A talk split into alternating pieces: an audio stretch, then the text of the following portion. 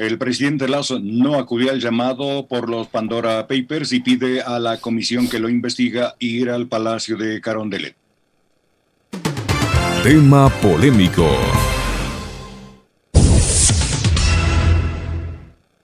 El presidente de la República, Guillermo Lazo, será convocado por segunda ocasión y bajo prevención de ley para que comparezca a la Comisión de Garantías Constitucionales y Derechos Humanos, encargada de investigar los denominados Pandora Papers, una filtración de archivos sobre bienes y capitales en paraísos fiscales donde se nombra al primer mandatario.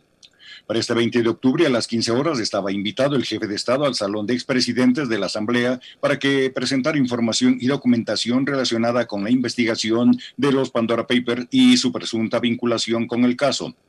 Pero en la mañana Guillermo Lazo entregó a través del secretario jurídico de la presidencia, Fabián Pozo, un oficio dando respuesta a las preguntas realizadas por los asambleístas, en donde descarta cualquier vinculación con paraísos fiscales e invita a los miembros de la comisión a Carondelet, pero una vez que se hayan evacuado todas las comparecencias previstas en el cronograma de trabajo, pues señaló que tiene pleno derecho a conocer con anterioridad las aseveraciones que hayan sido dadas en dicho foro mientras que en horas de la tarde el gobierno midió su fuerza en las calles ante la convocatoria de movilizaciones de organizaciones sociales que cuestionan la gestión del presidente Guillermo Lazo, que decidió convocar su propia manifestación.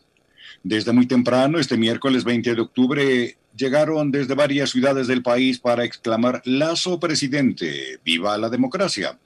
Cargaban banderas y el rostro del mandatario estaba en la mayoría de pancartas que sostenían los ciudadanos en una plaza con capacidad de más de 4.000 personas.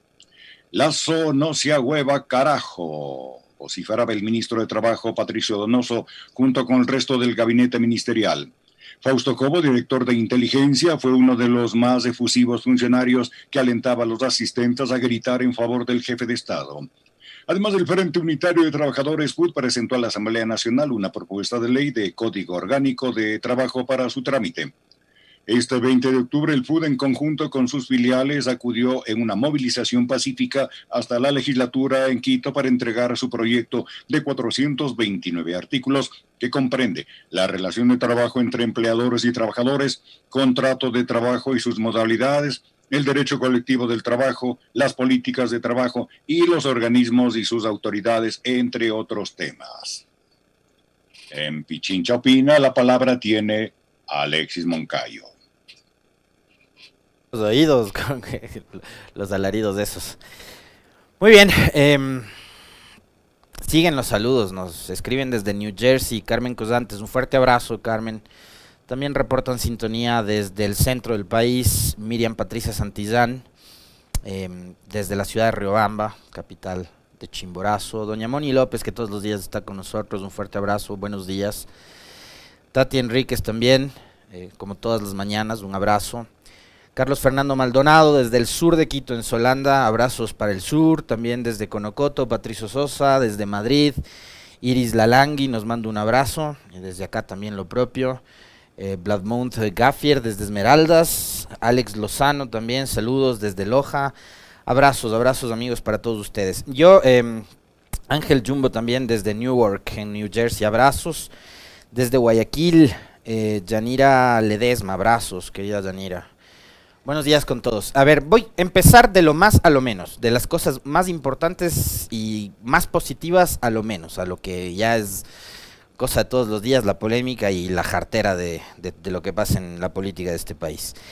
Eh, ayer les hacía una invitación para que voten a través de, una, de un concurso internacional de turismo por una de las... Eh, por uno de los emblemas turísticos que tiene el Ecuador Pichincha y Quito, que es la ciudad mitad del mundo. La ciudad mitad del mundo está participando y si los colegas ya nos están ayudando en, pantalla, debe salirles a ustedes em, las imágenes de este concurso que es organizado eh, por LATAM Digital 2021 en la categoría de turismo digital. Eh, está participando la mitad del mundo con el pasaporte digital El Mundo del Mundo, ¿no? Es una campaña enorme de turismo digital que está trabajando la prefectura de Pichincha y la mitad del mundo.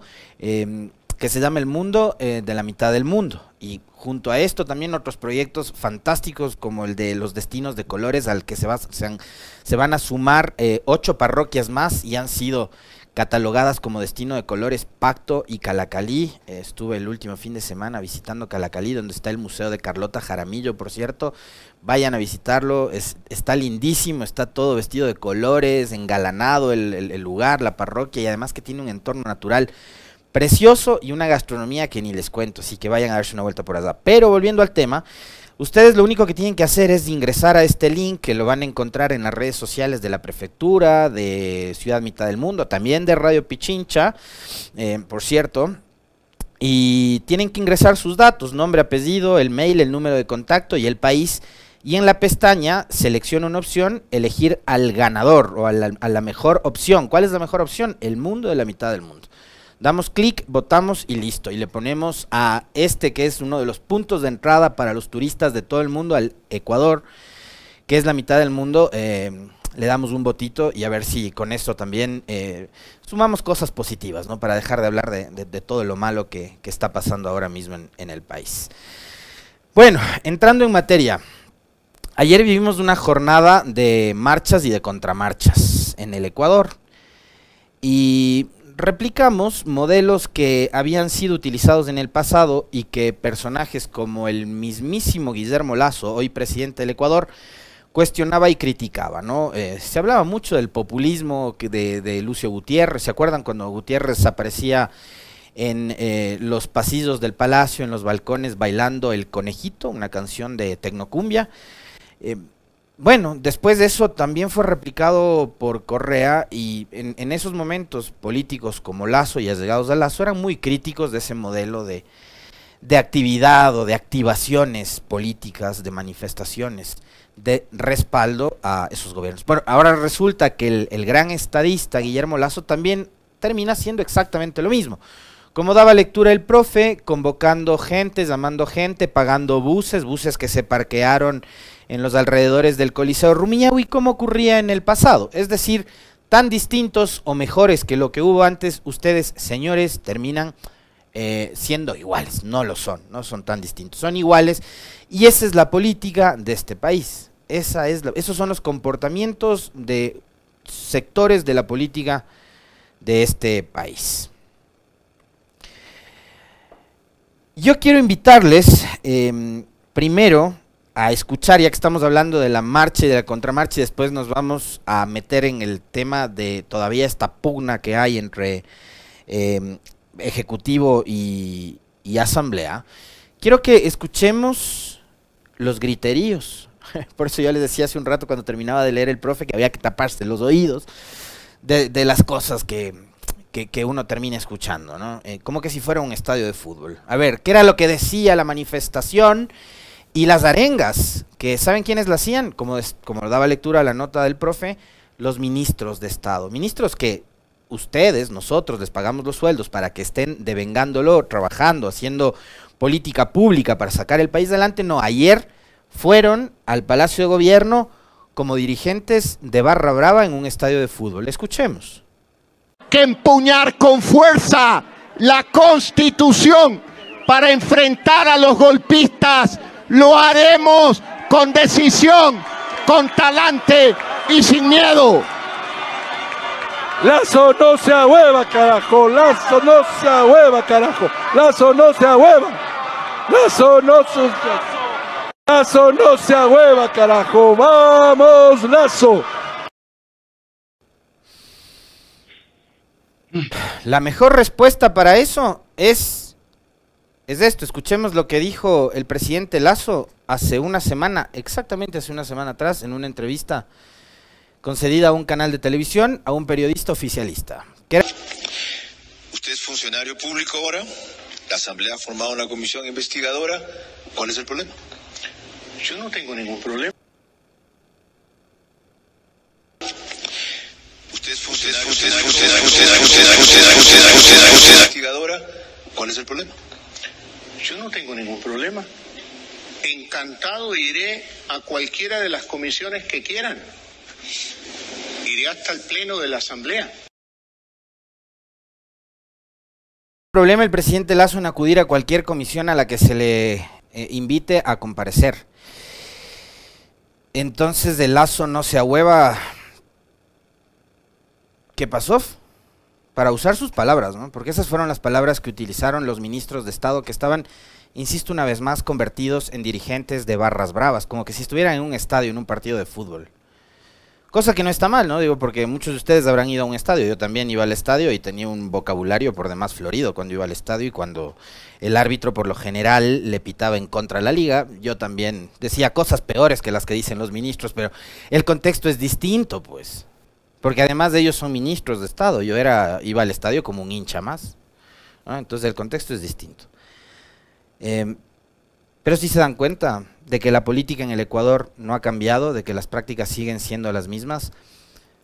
Lo mismo decía Febres Cordero cuando alentaba y respaldaba las marchas estas de los crespones negros y cuando respaldaba a los banqueros guayaquileños, cuando salía al palacio eh, de, municipal o a la gobernación del Guayas diciendo que él no se ahueva. ¿no? No ha cambiado nada la política en el país. Seguimos usando, seguimos, perdón, seguimos viendo cómo utilizan los mismos lenguajes, los mismos códigos, las mismas prácticas. El señor Lazo, con toda la prensa que ahora lo apoya, se encargó de etiquetar y de estigmatizar a los simpatizantes y a los seguidores de Correa con un término que mucha gente lo está recordando en eh, la transmisión de las redes sociales, como borregos sanducheros.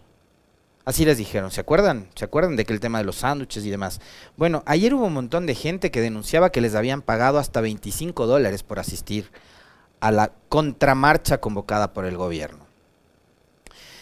Y una cosa, em, es un espectáculo de pocas luces. Coincido totalmente con Edwin Parra. Me parece que esa, esa precisión le calza perfecto a lo que pasó el día de ayer. Es un espectáculo penoso, de pocas luces. ¿Y por qué? Porque si las organizaciones sociales, los sectores indígenas, transportistas, dirigentes, de los trabajadores, sindicales y demás, muchos de ellos, ojo, apoyaron a Lazo, votaron por Lazo, e hicieron el juego a través del famoso nulo ideológico, que además están en todo su derecho de votar por quien les dé la gana, y de haber tomado la postura política que a bien tengan, lo hicieron, pero hoy eh, son los que están montándole todo esto, toda esta plataforma en contra del gobierno de Lazo. Que Lazo y sus estrategas políticos salgan a decir que detrás de esto está Bélgica, está Correa, está Nebod y el triunvirato del mal con Isa, ya eso es otra cosa, pero acá creo que está demostrado que hay un, eh, un malestar generalizado. Hoy, por ejemplo, médicos profesionales de la salud van a hacer un plantón también porque se oponen al gobierno de Lazo y sus políticas eh, regresivas en materia de derechos, por la no aplicación de lo que dice la ley humanitaria, que tenían que contratar a los médicos que apoyaron y que trabajaron durante la pandemia. Entonces cada vez se van sumando más malestares y más sectores que demuestran públicamente el malestar con las políticas que está adoptando el gobierno del presidente Lazo. ¿Cuál es la respuesta del presidente Lazo? Concentrar gente. Muchos de esos, y ya vieron ustedes, ministros. Eh, por ahí uno de los que más gritaba era el coronel Fausto Cobo. Y yo les pregunto a ustedes, ¿no debería estar el coronel Fausto Cobo más preocupado de la seguridad del país, de lo que pasaba o pasa en las cárceles y de lo que pasa todos los días en las calles de este país, donde por robarles un celular que cuesta 40 dólares en este país asesinan gente. ¿No debería estar el secretario de inteligencia o el director de inteligencia más preocupado de eso? ¿No debería estar el ministro de Trabajo? Pregunto. Y le digo con todo respeto, arquitecto Donoso, aunque usted ya no quiere venir a este espacio, no sé por qué, si hemos tenido conversaciones e interacciones muy respetuosas, ¿no debería estar más preocupado en la elaboración de un buen proyecto de ley después de que la Asamblea les dijo, vayan a arreglar este mamotreto y cuando cumplan con lo que dice la Constitución y la ley, vuelvan? No es para eso, para lo que le eligieron a usted, presidente, y usted a sus ministros, para que trabajen por el país, porque si nos vamos a estar ocupando de montar shows de pocas luces, como dice Edwin, y coincido totalmente, como el de ayer, créame que estamos más que jodidos. Así no vamos a salir de este bache en el que hemos caído. El país necesita menos show, necesita muchísimas más acciones concretas que se puedan concretar además eh, con, hechos efectivos, con que existan más plazas de empleo, más trabajo, eh, más dinamización de la economía. Eh, queremos, y fíjense, yo les hablaba, qué bien que, que, que empezamos hablando del tema del turismo. Mientras en Pichincha se está promoviendo el turismo, que queremos que los mismos ecuatorianos visitemos las parroquias, los destinos de colores, que, promovamos a la mitad del mundo como el emblema que es, lo que significa. Geográficamente, turísticamente, el, el atractivo que es la mitad del mundo, tener la mitad del mundo en nuestra ciudad, en nuestra provincia, en nuestro país. ¿Ya? Pero ¿cómo les decimos a los extranjeros que vengan a visitarnos si en las calles les están matando pues a los ciudadanos del Ecuador? ¿No deberían estar más preocupados de eso? Es una pregunta absolutamente puntual y respetuosa, que no, seguramente no solo me la estoy planteando yo, sino que seguramente se la estarán planteando miles de ecuatorianos. ¿Cómo queremos tener más mundo en el Ecuador? Si desde las autoridades de gobierno estamos más preocupados de montar el show y de responder con tarimas y con discursos este, subidos de tono desde un balcón o desde un eh, este, escenario muy bien montado con amplificación y demás a demandas ciudadanas que además tienen todo el derecho, los indígenas, los transportistas, los médicos, los trabajadores, de reclamar. Porque además es a ellos a quienes no les han cumplido. Porque, insisto una vez más, muchos de los que hoy protestan y reclaman al gobierno de Lazo son parte de su electorado, de ese 52, 53% que lo eligió a usted el, el pasado 11 de abril, presidente Lazo. Muchos de ellos ahora están ya incluso hasta públicamente en sus redes sociales demostrando su malestar demostrando el descontento porque usted no está cumpliendo con lo que ofreció en campaña. Y mientras el presidente estaba dando estos discursos subidos de tono y con sus ministros diciendo que Lazo no se ahueva, bueno, Lazo no asistió a la asamblea. Lazo había sido convocado por la Comisión de Garantías Constitucionales para que le dé una explicación no a los integrantes de la comisión, no a la Asamblea Nacional, al país tiene que darle una explicación, presidente, de en dónde están sus recursos, que además lo había dicho en varias ocasiones anteriores, ¿ya? se los llevó al exterior. Un presidente ausente, como ustedes están viendo en este momento en la imagen, una silla vacía con el membrete del presidente. Y además esto es, esto es ah, parte de la anécdota, ¿no? Porque este es, este es el país que tenemos. Por un lado, un presidente ausente, un presidente que al primer poder del Estado le ningunea y le dice, no, no voy. Es más, si ustedes quieren oírme, vengan, yo les recibo en el palacio. Y una asamblea que ni siquiera sabe cómo se escribe el nombre del presidente. O sea, si podemos volver a poner nuevamente la imagen de la, foto de la silla vacía. Esto es sensacional. Primero, un presidente ausente y después una asamblea que ni siquiera sabe escribir el nombre del presidente del Ecuador. Esa es la realidad. Ese es el Ecuador que tenemos. Esas son las autoridades que tenemos. Como les digo yo siempre, partamos de la corresponsabilidad de las organizaciones políticas por poner esos candidatos y de los electores por elegirlos. Y en medio de todo este relajo, y siendo octubre, ayer nos enteramos que, ¿saben qué? María Paula Romo está de regreso en el país. Resultó realmente profética la declaración que nos diera en la mañana de ayer en este espacio el legislador Ronnie Aleaga, que parecería que el gobierno de Guillermo Lazo está muy mal asesorado por María Paula Romo. Tres doritos después, la señora Romo estaba aterrizando en el Ecuador. Si este octubre ya pintaba mal, ahora ni, ni, ni que les cuento, ¿no? ¿La señora Romo puede enrolarse en el gobierno? No, no puede porque a partir de su destitución y de su censura en noviembre del 2020, esa tiene prohibición de ejercer un cargo público hasta noviembre del 2022. ¿Mm?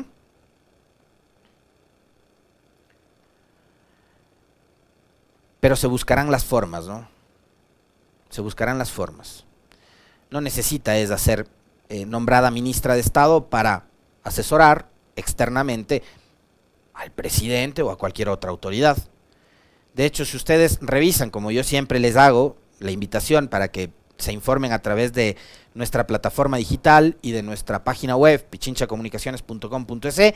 Si ustedes buscan en las publicaciones de días anteriores van a encontrar una nota elaborada por nuestros compañeros periodistas.